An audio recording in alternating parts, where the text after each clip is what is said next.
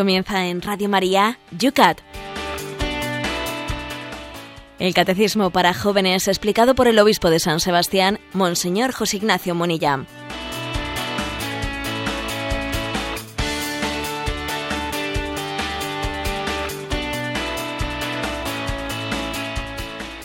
Buenos días, querida familia de Radio María. Un día más terminamos, concluimos nuestra semana en este especial viernes que hoy celebramos en un día pues nublado, que además también después de las tormentas de ayer en San Sebastián amenaza lluvia, 16 grados en esta mañana de San Sebastián. Por Madrid, Cristina, ¿cómo amanece el día? Pues amanece muy parecido. Tenemos los cielos nublados. También hoy va a llover en Madrid y con 16 graditos. Bueno, pero hoy es un gran día, hoy es la solemnidad del corazón de Jesús. Buenos días, José Ignacio. Pues sí, hoy tenemos muchos motivos para estar de fiesta. Por cierto, que tú, Esteban, eres párroco aquí de la parroquia del Sagrado Corazón de Jesús, ¿eh? de, de San Sebastián. También un servidor, pues como obispo de San Sebastián lleva este lema, en ti confío, en ti confío con esa imagen del corazón de Jesús. Muchas ciudades como, como la, esta ciudad desde la que os hablamos, como San Sebastián, muchas ciudades tienen una imagen del corazón de Jesús en un lugar alto y destacado que las que las preside. Creo que es todo un signo, es un signo de que estamos tocando la centralidad del Evangelio. Eh, habló habló en la Oriete Sacuas, en una de las, León XIII, una de las grandes encíclicas sobre el Sagrado Corazón de Jesús, de la quinta esencia del Evangelio. Aquí tocamos la columna vertebral eh, del Evangelio. Hoy me he atrevido a poner en, nuestra, en las redes sociales, en las redes sociales, tanto en Twitter como en Facebook, un, un mensaje cortito pero provocativo, ¿no? Que dice, soy llamado, luego existo eh, frente a ese pienso, luego existo, ¿eh? de Descartes, desde, este, desde esta convicción que nos da la fiesta del Sagrado Corazón de Jesús, digamos así, soy amado, luego existo. Dios me quiere, Dios me ha querido y Dios me quiere, y eso me ha traído a la existencia. Y me atrevería a añadirle una cosa más, ¿no? A esto que, he lanzado en las redes sociales. Soy amado, luego existo. Y amo, luego soy feliz. Existimos porque hemos sido amados. Y si además de existir queremos ser felices, tenemos que responder al amor con amor, en su misma sintonía, en con su misma moneda. La clave de la felicidad, la clave de la existencia está en haber sido amado. Dios nos quiso y por eso hemos sido creados. Y la clave de la felicidad, porque nosotros no solo queremos existir, queremos tener una existencia feliz, está en amar, en responder a ese amor, y como somos muy limitados en esa capacidad de poder responder al amor, porque llevamos el egoísmo ahí pegado dentro de nosotros, como somos muy incapaces de amar en plenitud, pues tenemos el corazón de Cristo que es escuela de amor para todos y cada uno de nosotros. Soy amado, luego existo. Amo, ¿eh? luego soy feliz. Intentamos poner nosotros en esta mañana un granito de arena para que así sea y vaya creciendo día a día en cada uno de los que hoy sintonizáis este programa de radio que se llama El...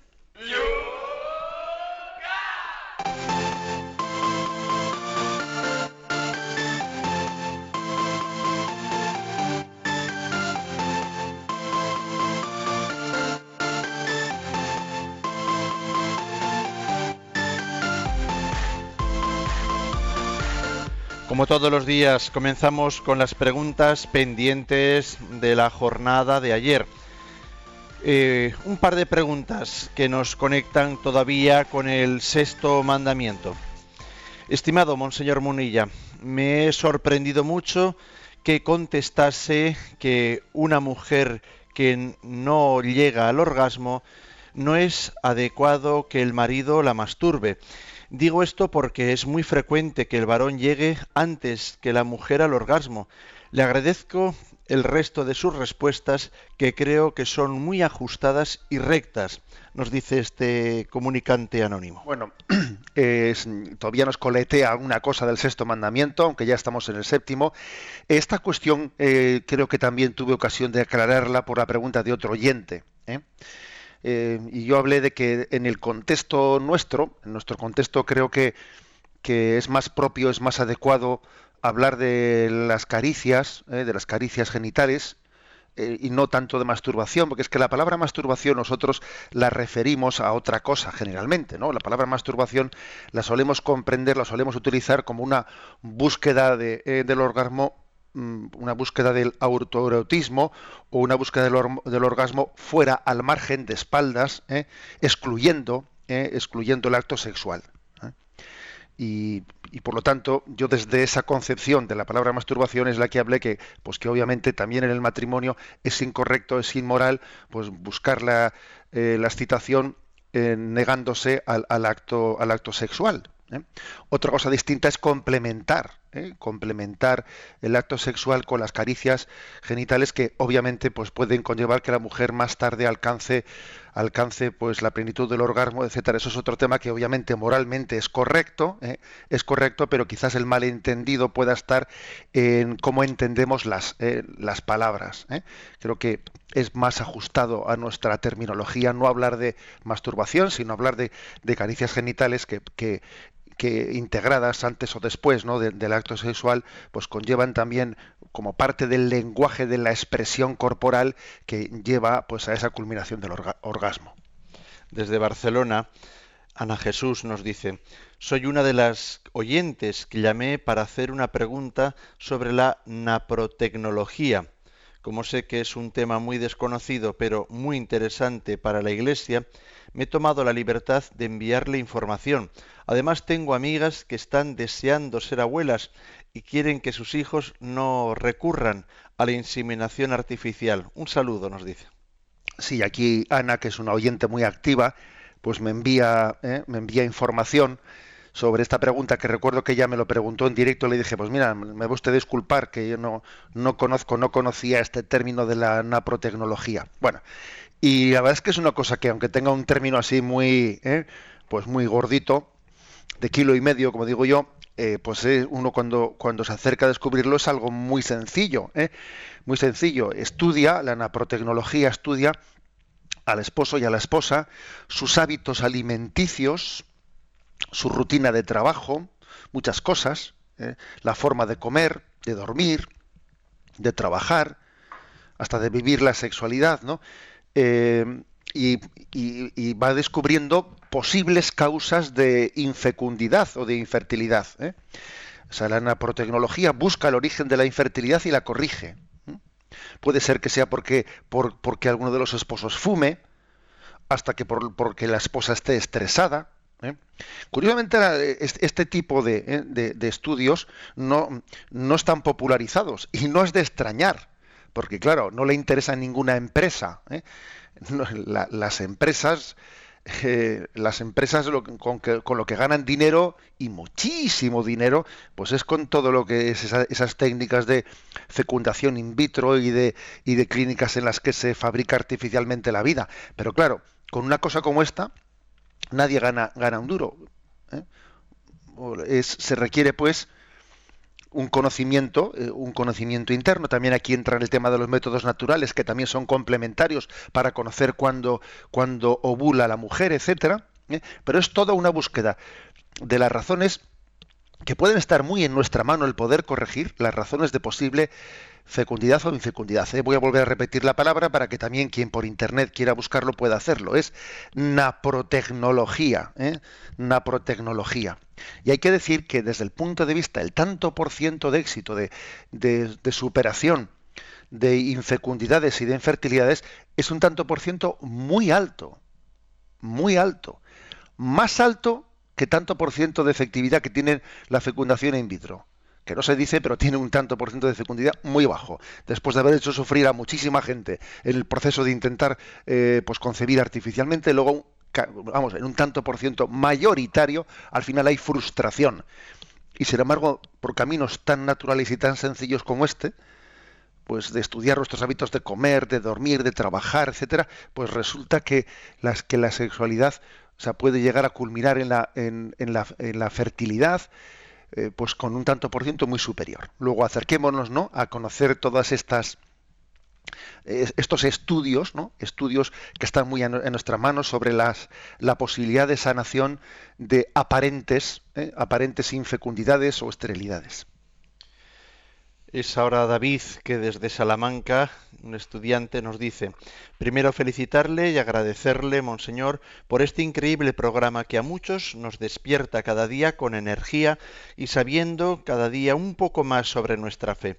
Me dirijo a usted por si me podía aclarar una duda sobre los puntos comentados en el programa de hoy. Está claro que el séptimo mandamiento se dirige a un ámbito material y todo lo que a ello rodea. Mi duda y no sé si la planteo correctamente, si también se puede aplicar el no robarás a un ámbito intelectual racional. Es decir, que con tus actos pretendes robar una idea, un proyecto, un pensamiento en el beneficio propio. Y en segundo lugar, si se puede aplicar en un ámbito espiritual, agradeciendo, dice, su atención y en espera de una aclaración, que Dios le bendiga, David. Bueno, es interesante la pregunta de David y podría ser contestada ¿eh? desde, esta, desde ese ámbito de lo que es la propiedad intelectual, que además como hoy en el programa de hoy nos va a tocar hablar de ello, de los derechos de la propiedad intelectual, que ciertamente ¿no? pues puede ser un motivo de inmoralidad el no respetar los derechos de la propiedad intelectual. Pero como vamos a hablar de eso, ahora yo voy a abordar la pregunta de David desde otro matiz. ¿no? A ver, por ejemplo, pues, eh, pues podría ocurrir sin llegar a, eh, sin que estemos hablando de que hay unos derechos de propiedad intelectual que estén registrados, sin que exista ese registro ¿eh? legal, pues que uno, uno pues se apropie indebidamente del esfuerzo o del trabajo de, pues, de otra persona que le copie determinadas ideas, ¿no? Y que vaya, pues, por ejemplo, a dar una charla, una conferencia y las exponga como si fuesen suyas originales. ¿eh? Y yo creo que es que es un indicio, ¿no? O sea, que es un signo de, humildad el que cuando alguno pues va a dar, por ejemplo, una charla o va a hablar en público, pues tenga la humildad de decir, pues esto lo he escuchado decir a un sacerdote y entonces lo, y lo dice así, creo que también le preserva, le preserva de esa vanidad de que diga, mira este qué inteligente mira este cuántas cosas se le han ocurrido. A ver, la, mm, la inmensa mayoría de las cosas que decimos se las hemos oído a otros. ¿eh? A ver si os pensáis que, por ejemplo, las explicaciones que yo doy aquí, pues son originales mías porque a mí se me ocurren todas. Que no, hombre, que no. Si es que en esta vida, en esta vida las cosas las, las aprendemos de otros y las comunicamos a veces cuando a, los seminaristas yo, les he hablado de cómo aprender a dar ejercicios espirituales, pues la cosa es tan sencilla como lo siguiente. Mira, tú vas a hacer ejercicios espirituales y vas tomando notas de toda, ¿eh? intenta tomar las notas máximas posibles de las charlas que te dan. Luego tú meditas, y entonces en base a lo que a ti te han transmitido, después de haberlo meditado tú, etcétera, pues tú vas y lo, y lo traduces. Pero aquí funciona muchísimo el control C y control V. ¿eh? Copio y pego, pero bueno, copio y pego después de haber intentado hacerlo mío, haberlo expresado a mi manera, haberlo. Luego, creo que para no ser tentados de vanidad, creo que es bueno que en la vida, pues cuando nos estamos expresando, y en la medida que especialmente nos estamos apoyando mucho en una persona, digamos, pues esto le he escuchado decir a tal persona o le he escuchado decir a una persona, a un sacerdote determinado, algo que me ha llamado la atención, que es esto y esto y esto. Eh, no, únicamente por el no robarás, ¿no? sino además también para no caer en el pecado de presunción, como si, como si yo tuviese una originalidad. A ver, aquí nadie tiene una originalidad, no, hombre, si es que todos estamos recibiendo unos, unos de otros.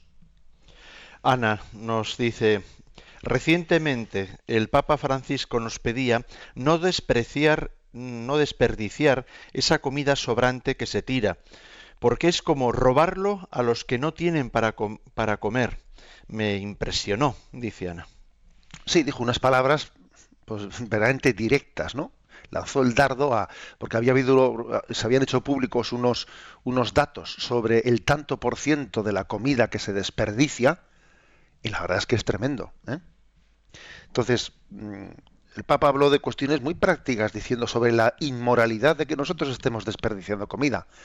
Por ejemplo, por ejemplo, hay cosas que son, que son básicas, ¿no? Yo creo que no debemos de comenzar un pan mientras que no hayamos terminado el del día anterior.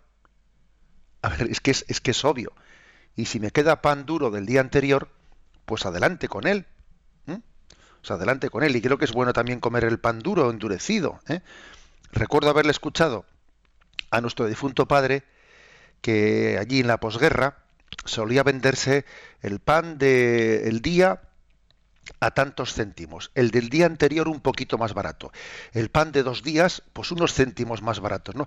Y que solían comprar en casa, solían comprar en casa, en casa pues el pan de hace tres o cuatro días lo compraban y no tanto, ¿eh? y no tanto por el por la diferencia de los céntimos que era más barato el pan, el pan que ya tenía unos cuantos días, no tanto por esa diferencia de precio, sino porque de esa manera pues se comía menos, porque claro, si, en una familia con muchos hijos ponían pan del día, pues lo comían como si fuese un bollo, ¿no? Y entonces para que hubiese un poquito más de, de comederse, yo recuerdo haberle escuchado a nuestro padre esa anécdota y creo que es una anécdota que nos tiene que hacer pensar. ¿eh? A mí me parece que forma parte de la, de la educación el que uno tenga un criterio. A ver, se come, primero se termina lo que hay antes de traer una cosa nueva. Digo el pan o digo otras cosas.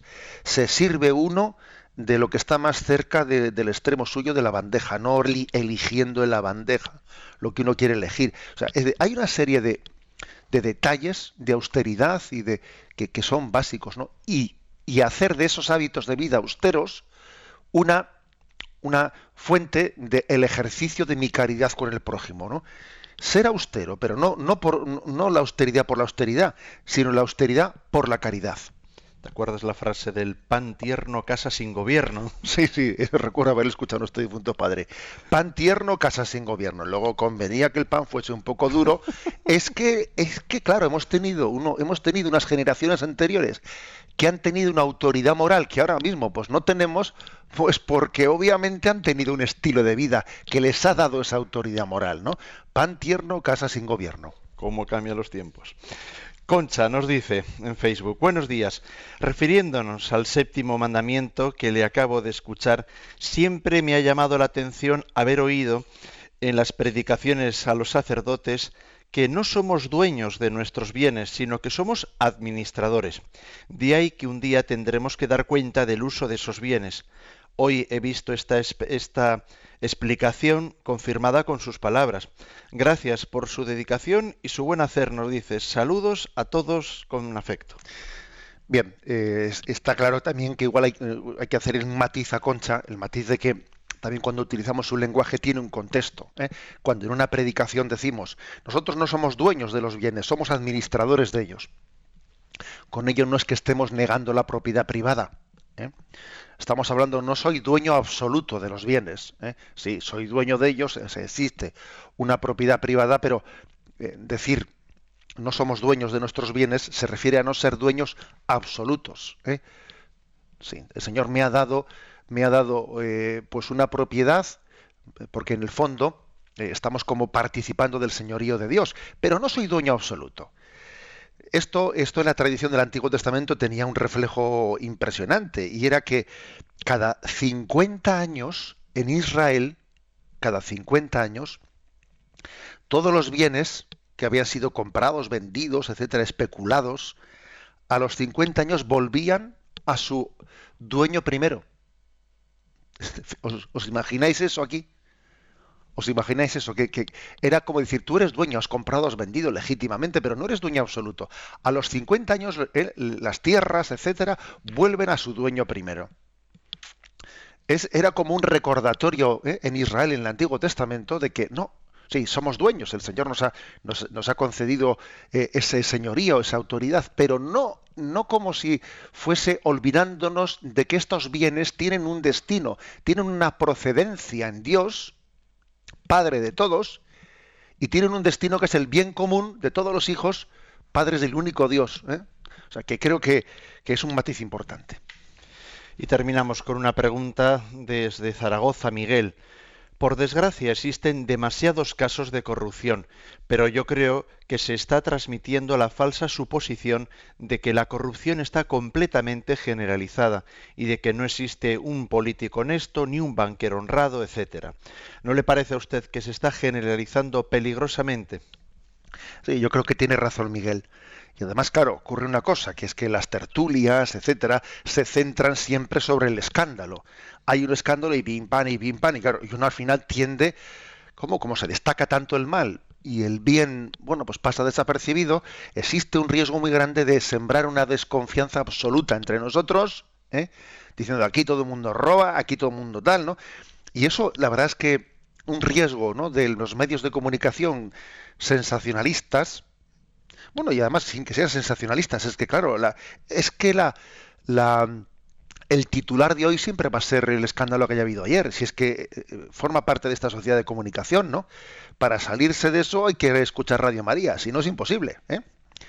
El otro día me contaban, me contaban lo, eh, lo siguiente, me llegaba por internet pues una especie de simplificación eh, pues pesimista de lectura de la realidad que decía, ¿no? La sociedad es así, decía, el pobre trabaja, el rico le explota, el soldado defiende a los dos, el contribuyente paga por los tres, el vago descansa por los cuatro, el borracho bebe por los cinco, el banquero estafa a los seis, el abogado engaña a los siete, el médico mata a los ocho, el sepulturero entierra a los nueve, y el político vive de los 10. ¿eh? Bueno, me hizo gracia la cosa. Hay que, hay que reconocer que gracioso es. ¿eh? Gracioso es, pero no es justo. ¿eh? No es justo. O sea, yo creo que en medio de, la, de esta situación, en la que ciertamente es muy preocupante las noticias de, de corrupción, etcétera, pero nosotros creemos en el hombre. Creemos en el hombre porque creemos en Dios y sabemos que Dios, que la gracia de Dios sigue actuando y que el bien es superior al mal, ¿no? Luego, luego ojo con hacer, ¿no? Pues una lectura absolutamente, ¿no?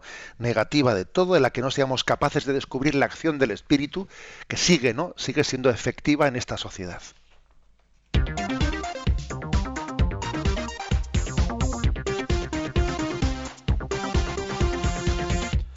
Son las 8 y 22 minutos, 7 y 22 minutos en las Islas Canarias. Estás sintonizando Radio María en esta cita diaria de lunes a viernes que se llama el Yucat. Vamos con el tema de hoy. Continuamos con el séptimo mandamiento, pregunta 429. ¿Qué normas regulan la propiedad intelectual? También es robo la sustracción de la propiedad intelectual.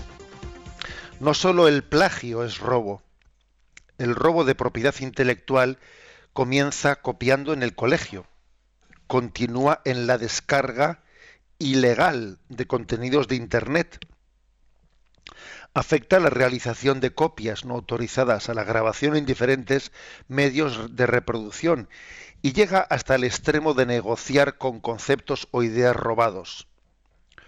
Todo uso de la propiedad intelectual ajena exige el acuerdo libre y remuneración apropiada del autor intelectual o la participación del mismo en los beneficios que se generan.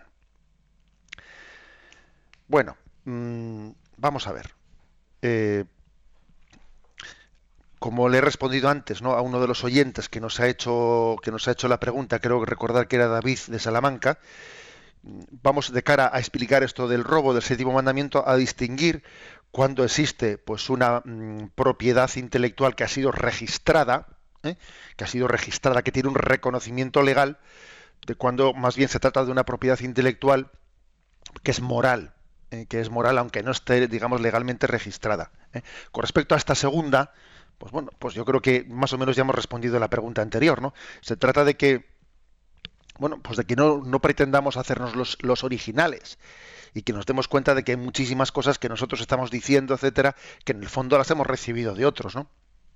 Claro que uno eh, pues puede, puede, asumiendo como suya una cosa que él ha recibido, pues, pues decirla, ¿no? Pero sí que creo que aunque no sea un robo, aunque no sea un pecado, creo que ayuda mucho el citar ¿eh? a las personas. Aunque creo que este citar, pues también no, puede ser abusivo, porque estar hablando continuamente con citas, con citas, con citas, es muy cansado. ¿eh?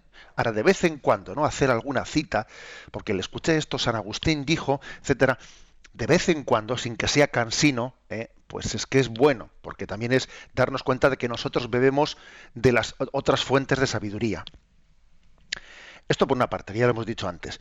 Luego hay otro tipo de robos que vamos a ver que es que el copieteo. El copieteo, eso de que eso de que a veces, por ejemplo, el copiar, ¿eh? el copiar en un examen, sea o no sea con el consentimiento de la persona que, a la que le estás copiando, pues obviamente es un pecado contra el séptimo mandamiento. Primero, estás robando y segundo, estás mintiendo. Estás mintiendo, estás diciendo que solo sabes tú cuando no lo sabes tú. O sea, en esto del copiar, eh, pues quizás en la medida en que la otra persona te está permitiendo copiar, entonces más que un robo es una mentira. ¿eh? Es una mentira, pero en cualquier caso también es una, falta moral, una falta moral muy seria. ¿eh? A veces uno copia sin, sin, que la otra persona te haya dado permiso para copiar, entonces también es un robo. Y como dice aquí, mira, se comienza por copiar que a veces hasta, hasta tenemos que reconocer, ¿eh? y yo en tono el mea culpa, porque, porque es así, muchas veces igual siendo, siendo unos adolescentes, etcétera, eh, hemos hecho de este tema como algo jocoso. Joder, fíjate, le pasé la chuleta por aquí y por allá, ¿no? Y entonces hemos hecho como algo jocoso el tema, pero si uno lo mira, pues en sí, digamos, objetivamente hablando, aunque a veces luego hablamos de ello como si hubiésemos hecho una proeza, es una falsedad que además nos acostumbra a la deshonestidad. Eh, igual que el copiar en el colegio, pues aquí después vienen las descargas ilegales de contenidos de Internet. Bueno, pues aquí entramos ya en las propiedades, intelectuales. Bueno, una cosa, antes de entrar a las propiedades intelectuales registradas, también decir que existe pues lo del rincón del vago. Sabéis que en, Internet existe, hay una página web que se llama Rincón del Vago, que parece que es un recurso de estudiantes donde a ver si busco algo que lo copio y lo pongo aquí sin tener que pegar un palo, un palo al agua. Ojo con eso, porque Internet, Internet es un instrumento que nos puede ayudar mucho, pero que también nos puede hacer inútiles. Y, puede ser que alguien deje de leer, deje de estudiar, deje de recurrir a las fuentes. ¿no? Eso del rincón del vago en Internet de Wikipedia, de tal, etcétera, de, manera que ya, parece que no recurrimos, no estudiamos, no cogemos libros en la mano, etcétera, es un empobrecimiento muy grande. Bien.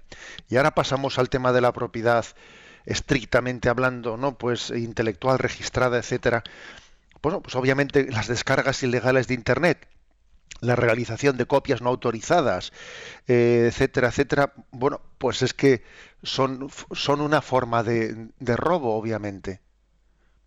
Lo son porque es que la persona que ha, que ha editado pues, un disco, pues él, como os podéis imaginar, él tiene derecho a, a intentar vivir de ese disco que ha sacado. ¿eh?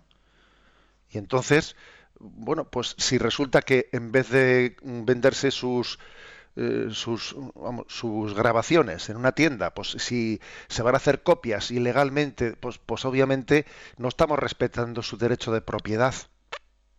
¿Eh? O sea que Claro, el hecho de que, él eh, sea difícil impedirlo, porque se le hace un tipo de protección para no poder ser copiado, pero enseguida viene la contra ¿eh? la, contraprueba. Si echa la ley, echa la trampa, pues ya sacan un, una, eh, pues un programa capaz de copiar los discos que están protegidos para no poder ser copiados, etcétera, etcétera. ¿no? Pero el hecho de que técnicamente sea posible o no sea posible, a ver si es que eso es lo de menos. Eso, no cambia sustancialmente las cosas. Es como cuando vamos a una tienda, a una tienda, y la persona se equivoca y te da, te da de, de vuelta dinero de más. Y tú te lo callas y te lo metes al bolsillo. Y dices, no, yo no lo he robado, me lo ha dado él. Déjate de tonterías. A ver, si lo has robado porque tú te has dado cuenta de que él se ha equivocado y entonces no se lo has devuelto. O sea, no, no, no te autoengañas. El hecho de que tú no se lo hayas quitado, eh, eh, eso no cambia sustancialmente las cosas. Pues aquí pasa lo mismo. ¿eh? Aquí pasa lo mismo. A ver, déjate de que tú, eh, tú, tú ese, ese, CD que has comprado, después lo has, lo has copiado. A ver, si es que eh, no es cuestión de que tú hayas entrado en casa de nadie a robar, si ya sé que el CD está en tu casa, si ya sé que tú lo has copiado mediante, mediante un método que en sí mismo pues, pues es legítimo, que es que exista un programa informático de copiar, pero es que tenía una propiedad intelectual ese CD y tú no lo has respetado. Con lo cual, obviamente, eh, obviamente no has respetado una propiedad intelectual que además estaba registrada. ¿eh? Eh, y tienes que proceder con, la, con, la, con, el mismo grado de honestidad que cuando en una tienda alguien te da el dinero y tú dices, no, no, perdone, se ha equivocado, este dinero es suyo y yo se lo devuelvo. Es que tienes que proceder así. Que luego, que luego, eh, pues tenemos cierta, eh, ciertas razones, ciertas razones para, mm, para poder criticar determinadas políticas que algunas eh, asociaciones, no voy a decir nombres, pero vamos, yo creo que están en la mente de todo el mundo, asociaciones nacionales o no nacionales que, que, están protegiendo la propiedad intelectual de los autores mm, llevan a cabo determinados abusos, bueno, pues eso es otro tema distinto, porque también en la forma de, en la forma de tutelar los, los derechos a la propiedad privada puede haber abusos. Puede haber abusos y, por ejemplo, un abuso que, yo creo que es patente es el hecho de que se diga, a ver, vamos a grabar los CDs o los DVDs vírgenes, los vamos a grabar porque, porque suponemos que los CDs y los DVDs vírgenes son utilizados de hecho para hacer copias. Copias de, de, pues de CDs o DVDs originales que tienen propiedad intelectual. Entonces, eh, si un gobierno, si una administración permite que sea grabado con un impuesto los CDs o los DVDs vírgenes, eh, para que ese dinero vaya a las sociedades de, autores, a mí me parece que, es un abuso el que al mismo tiempo después se persiga eh, la, copia la copia de esos CDs. A ver, una, una, cosa, una cosa o la otra, pero las dos cosas son un abuso. O sea, es decir, cuando aquí afirmamos en el catecismo que existe un derecho a la propiedad intelectual y que no respetarlo, pues eh, es, supone pecar contra el séptimo mandamiento, eso no quiere decir que nosotros no tengamos capacidad crítica frente a una manera abusiva que pueda existir ¿no? en la manera de pretender cuidar los derechos intelectuales. Porque claro, es un abuso el decir, este CD es propiedad privada y no puede copiarse, ¿de acuerdo? Y si alguien lo copia tendrá una multa, etcétera, etcétera, de acuerdo. Pero como sea además, sea además que va a ser copiado de todas, todas, entonces al CD y al DVD virgen le, vamos a, grabar con un impuesto para que yo reciba de... las dos cosas no. O una cosa o la otra. Por ejemplo. ¿eh? O sea que también a veces, eh, aunque el principio moral hay que afirmarlo claramente, después también hay que tener una capacidad crítica de la manera de poder llevar las cosas adelante. ¿eh?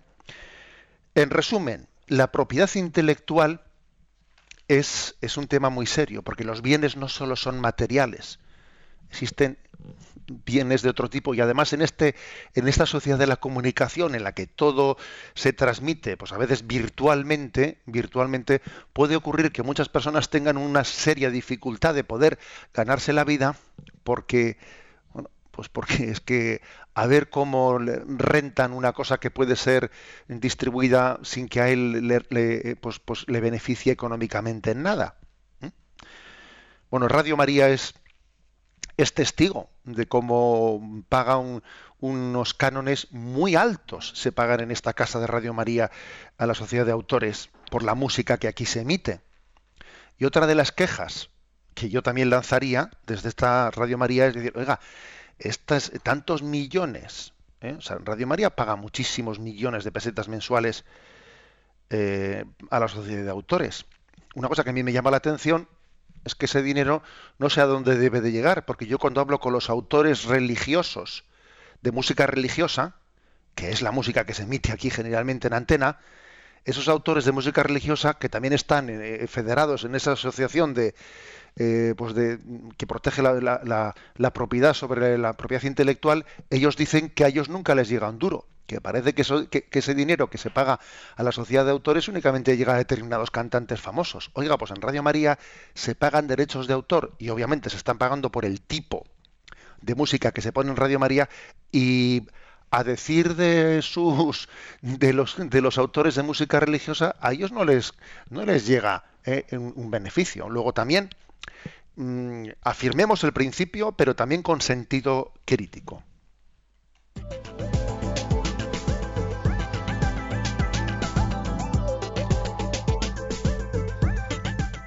Son las 8 y 35 minutos, 7 y 35 minutos en las Islas Canarias. Tiempo para la participación de nuestros oyentes. Los canales conocidos. En Twitter, arroba obispo munilla, tu cita dentro de tu pregunta. En Facebook, debajo del tema que acabamos de explicar, puedes hacer tus preguntas. Lo encuentras en la página de este programa, Yucat Radio María un correo electrónico puedes enviar a yucat@radiomaria.es. Y si no, quien está fuera del mundo de las redes también tiene a su mano el teléfono de Radio María. Para participar en directo 91 153 8550 91 153 8550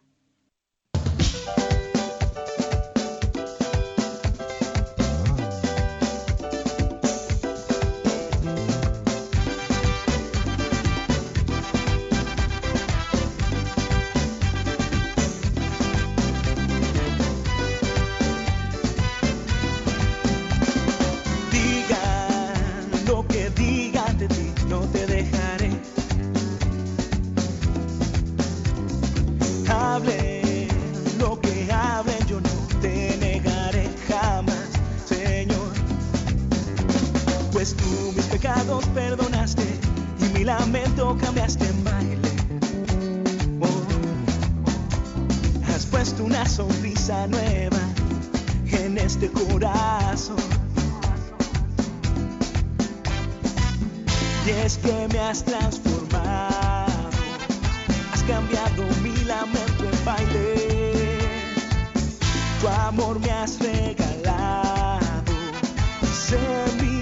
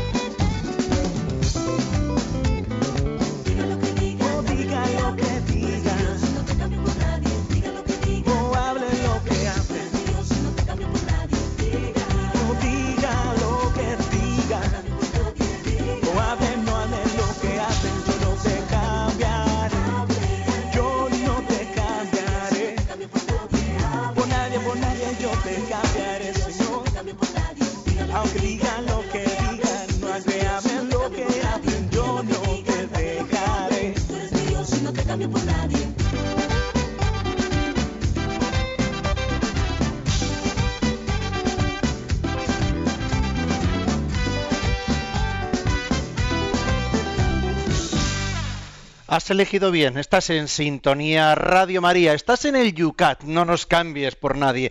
Vamos a, abrir nuestras redes sociales para vuestra participación. José Ignacio, algo que aquí parece que nos piden un poquito volver al tema que no se ha quedado muy claro. Dice Ramón, ¿me podría ampliar la frase con la que ha comenzado el programa? Soy amado, luego soy feliz. Amo, luego soy feliz. Dice, Monseñor, me pasa que no me siento amado por Dios. ¿Cómo podría conseguirlo? Nos dicen, Ramón. A ver, yo lo he dicho un poquito distinto. ¿eh? Soy amado, luego, luego existo. ¿eh? Y luego he dicho amo, luego soy feliz. La primera expresión, soy amado, luego existo, es que caigamos en cuenta que nuestra existencia no es fruto del azar. Nuestra existencia ha comenzado en un acto libre, libérrimo de Dios, plenamente consciente, en el que Dios nos ha querido. Dios desde toda la eternidad nos ha querido, nos ha amado. Y llegado el momento, ha decidido crearnos, ten- teniendo como modelo de la creación a su Hijo Jesucristo encarnado. O sea que existimos no porque Dios estuviese aburrido y no supiese qué hacer, o porque es una especie de un predeterminismo. No, no, no. Dios nos ha querido libremente. Somos hijos deseados de Dios. Deseados. Luego es soy amado, luego existo. Dios, Dios no se equivoca. O sea, Dios nos ha creado sabiendo que, que la existencia es buena, es, es- es la expresión de su amor. Ahora, la felicidad no está solo en existir, sino la felicidad consiste en yo he sido amado y por lo tanto ese haber sido amado no, no- puede ser meramente pasivo, tiene que pasar a ser también activo. Soy amado, luego existo. Amo, amo, luego soy feliz. Para ser feliz no vale con existir, sino ser feliz es existir cayendo en cuenta de que mi existencia es un regalo de amor. O sea, amando, vivir amando, eso es lo que nos hace felices. Para existir hay que haber sido amado por Dios, pero eso solo no te hace feliz. Para ser feliz hay que caer en cuenta de que he sido amado y responder a ese amor pues con, con tu entrega, ¿no? con tu compromiso activo. Y eh, de ahí se deriva la felicidad. A ver, brevemente, eh, llueven preguntas sobre este tema. Eh, por cierto, que también veo que escuecen. Eh, Rafi nos dice, eh, esto ya me parece cuando menos exagerado. ¿eh? Se ve que es un buen copista. también, eh, a ver, ahí está Lucía que nos pregunta, ¿es inmoral el espionaje comercial? Nos plantea. También nos pregunta Mari Carmen, dice, buenos días, ¿le- ¿te pueden robar la voluntad? ¿Qué decimos a todos ellos? Bueno, el espionaje comercial, sí, pues claro, obviamente es inmoral. ¿eh? Se trata un poco, bueno, existe un espionaje, ¿eh? un espionaje comercial que es un intentar, pues también pues, quitar una propiedad intelectual, ¿no? Una propiedad intelectual mediante un sistema de espionaje, obviamente es inmoral. Eh, como también eh, pues es inmoral el que alguien esté robando pues en un sistema académico eh, pues las conclusiones del otro para hacer las mías propias etcétera pues obviamente es es inmoral. Se puede robar la voluntad a ver yo creo que quizás en este caso más que de robo estaríamos hablando de manipulación ¿eh? de manipulación de las personas de una cierta violencia, ¿eh? violencia hacia ellas. Quizás ese concepto, más que en el séptimo mandamiento, entre en el quinto mandamiento, ¿no? que es una violencia hacia la voluntad del otro, pretender poseerla, pretender manipularla, pero eh, bueno, pues como digo, es un matiz. ¿eh? Así como cuando uno copia el examen del vecino, pero de- con el consentimiento del otro, en ese caso, más que de séptimo mandamiento, estamos hablando de octavo mandamiento, porque están mintiendo, están mintiendo, pues en este caso del robar la voluntad, o sea, de hacer violencia sobre la voluntad del otro, quizás hablemos más del quinto mandamiento del no matarás que del séptimo.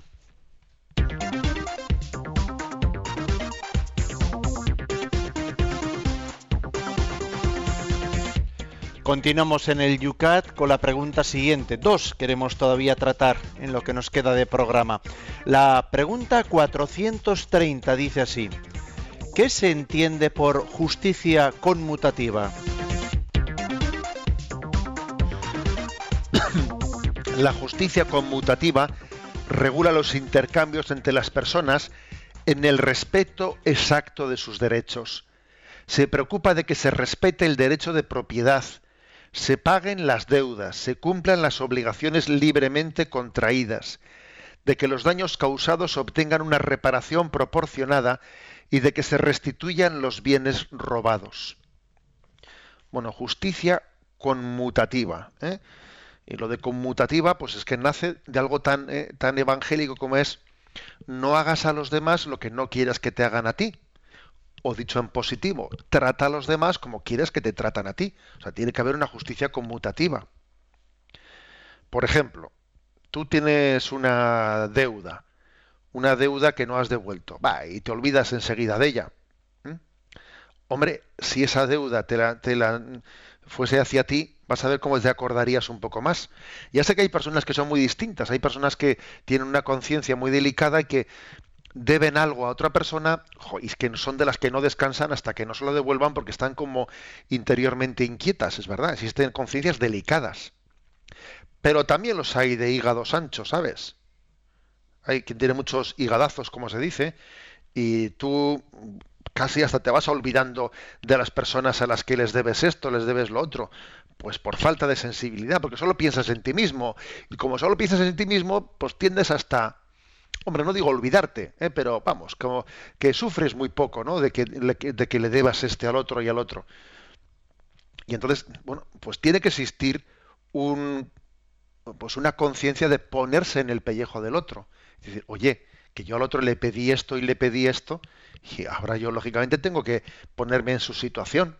Cuando he tenido una obligación libremente contraída, oye, tendré que tener, tener que tener eso en cuenta. Y si, por ejemplo, yo le he causado, ¿no? Le he causado un daño a una persona, pues voy a intentar repararlo. Voy a intentar repararlo. Le, le causé un daño a esta persona. Voy a ir a visitarla, voy a seguirla de cerca, ¿no? Imagínate, pues alguien que ha podido hacerle daño a una persona, aunque haya sido no intencionadamente, ¿no? Voy a ir a visitarla al hospital, voy a estar con ella, voy a... Es una delicadeza de ponerme en la situación del otro. Por ejemplo, ¿no? la, la restitución, si yo algo, si yo algo le he hecho daño a alguien, pues voy a intentar restituírselo. ¿eh? En el fondo es, es mm, un principio moral el de la justicia conmutativa, que como he dicho antes, pues se basa en, a ver, trata a los demás como quisieras que te tratasen a ti. ¿eh? Eh, igual, si queréis, mención aparte, mención aparte, creo que habría que hacer de lo último, dice de restituir los bienes robados, ¿eh? lo cual es, es, un requisito necesario para que el sacramento del perdón, pues, sea, o sea, sea válido. Cuando alguien se confiesa, ¿no? Cuando alguien se confiesa de haber robado y no restituye lo que ha robado, esa confesión es inválida y ese propósito de enmienda eh, no ha existido, o sea, no ha existido propósito de enmienda. Lógicamente, eh, la, voluntad explícita de restituir, eh, pues es que es necesaria para que el perdón, el sacramento del perdón sea, sea recibido. A veces los propios sacerdotes que administran el sacramento del perdón tienen, eh, pueden ser instrumento para la restitución. Se les puede dar a ellos para que ellos lo entreguen. Y están bajo secreto, claro, bajo secreto de confesión de quién es el que les ha dado una cosa para que la, para que la restituyan. Pero, pero es, ese educador es importante. Yo recuerdo, voy a contar una anécdota, y es que, pues, siendo sacerdote párroco de Zumárraga, en alguna ocasión, pues igual íbamos con los niños pues, de excursión a tal sitio, ¿no? Con los chavales y, recuerdo una ocasión yendo por una calle de San Sebastián que pasamos, y seríamos 30 o 40 chavales con algún monitor, con alguna catequista y un niño pues va y, le, haciendo la gracieta pues roba de una tienda pues una pues una fruta eh, y, y, luego va como un héroe enseñándoselo a los demás mira lo que he robado etcétera. Y me acuerdo me acuerdo de haberle cogido delante de todos los demás y haberle dicho dónde has cogido eso vamos para atrás a esa tienda y vas a darle eso al dueño y le vas a pedir perdón por haberlo cogido. Vámonos todos con él a acompañarle. Y nos vamos el grupo de 30 40, porque también que aprenda lo que es una lección, vamos a los 40 niños, vamos a la tienda. Disculpe usted que el niño tiene que decirle algo. Y el niño ahí totalmente, eh, pues eso, no, le, perdone que he cogido esta fruta. Y el otro le, da la fruta a la mano y, todos, el, el, dueño de la, de la tienda, pues como se dice, flipado, ¿no? Pero creo que es que tenemos que tenemos que educarnos en esto. Es que si no hay una honestidad en lo pequeño, luego no la habrá en lo grande. El Evangelio lo dice claramente, ¿no? Porque has sido fiel en lo pequeño, te encomiendo lo importante. Si no damos importancia eh, a, los, pequeños actos morales, no estamos educando los corazones ¿eh? para, para, para el momento clave de la vida.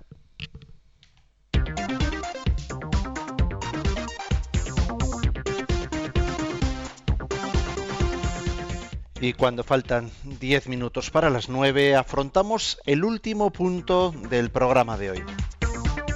431. ¿Se puede emplear trucos en el pago de impuestos? Bueno, ahora va a venir aquí, vas a ver tú, si, decía antes Esteban que algunos habían un poco ahí rebotado por el tema de, de los derechos de autor, etcétera, vas a ver tú ahora. Dice 431, ¿se pueden emplear trucos en el pago de impuestos? La inventiva en relación con sistemas complejos de impuestos no se puede objetar moralmente. Es inmoral el engaño y el fraude fiscal, es decir, falsificar, silenciar o tapar hechos para impedir una evaluación fiscal correcta. Mediante el pago de impuestos los ciudadanos contribuyen según su capacidad a que el Estado pueda llevar a cabo su misión. Por eso el fraude fiscal no es un delito de poca importancia. Los impuestos deben ser justos y proporcionados y deben ser cobrados por vía legal. Es decir, vamos a ver que, por ejemplo, si pues es absolutamente legítimo que, pues que un matrimonio diga, vamos a comprar este piso, esta casa, pues eh, ¿cómo lo ponemos? ¿Cómo lo compramos? ¿A nombre de quién lo ponemos? Pues nos sale mejor fiscalmente si lo ponemos a nombre de los dos, o esto, o tal. O sea, es decir, el que uno estudie, ¿eh? estudie digamos, eh, pues los conductos por los cuales puede salir fiscalmente más favorecido, eso es correcto. Eso no es inmoral, obviamente. Uno tiene derecho también a conocer ¿no? pues los recursos, los recovecos del, del sistema fiscal y, tiene derecho pues también a, acogerse a lo que sea más, más beneficioso para él. ¿Mm? Bien, pero dicho esto, dicho esto, lo que, lo que es inmoral, pues es propiamente pues el, el mentir, ¿eh? el falsificar, el silenciar, el tapar hechos.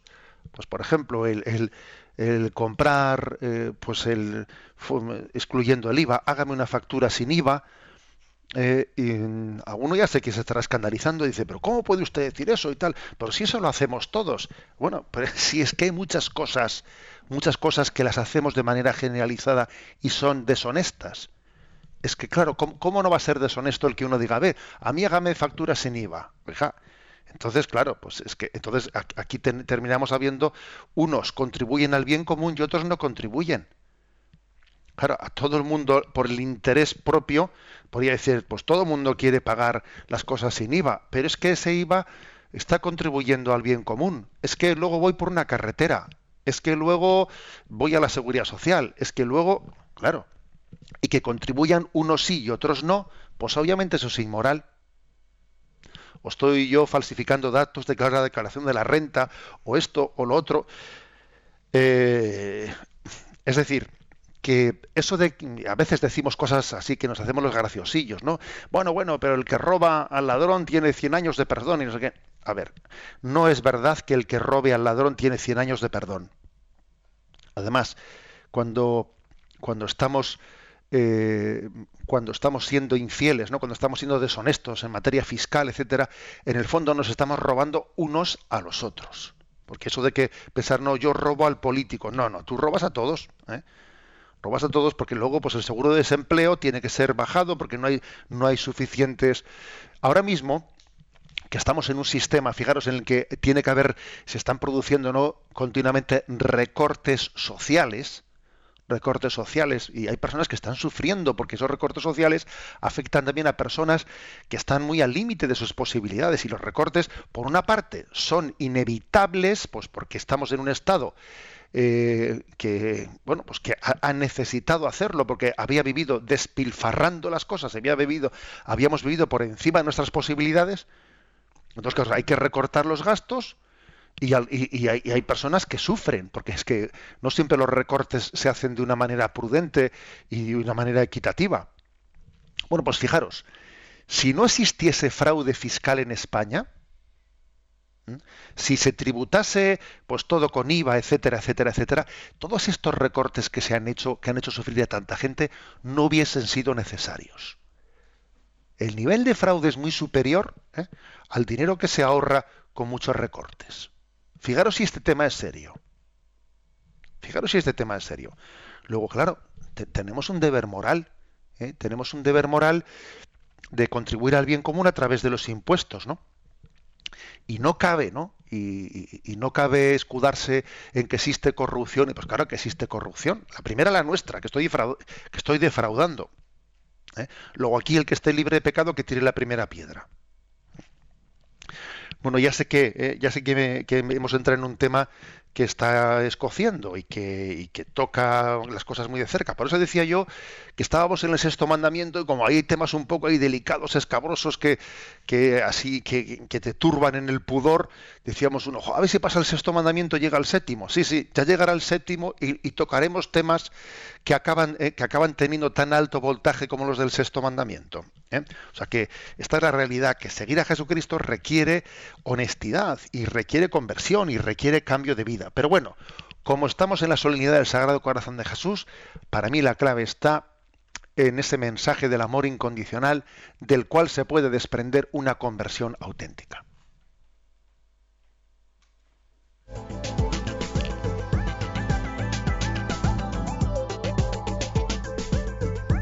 Son las 8 y 57 minutos, 7 y 57 minutos en las Islas Canarias. Momento, este es el momento para la participación de nuestros oyentes, aunque como ven se nos ha ido el tiempo y por lo tanto, bueno, pues tendrá que ser mañana al inicio del programa donde pues tendremos, recogeremos las preguntas que hoy han quedado en el tintero. José Ignacio, el tema, pues evidente, veo que aquí que, está revolviendo mucho y bueno, pues entrar a cometer ahora mismo las preguntas va a ser realmente difícil en este minuto que nos queda. Pero mañana hacemos una recopilación de todo lo que aquí ha quedado. ¿Con qué nos afrontamos mañana el programa? ¿Con qué abrimos? Vamos a ver, 432. ¿Puede un cristiano especular en la bolsa o en Internet? 433. ¿Cómo se debe tratar la propiedad común? 434. ¿Puede un cristiano participar en apuestas y juegos de azar? 435. ¿Es lícito comprar y vender personas? Esos son los temas para mañana y concluimos el programa con la bendición. La bendición de Dios Todopoderoso, Padre, Hijo y Espíritu Santo, descienda sobre vosotros. Alabado sea Jesucristo.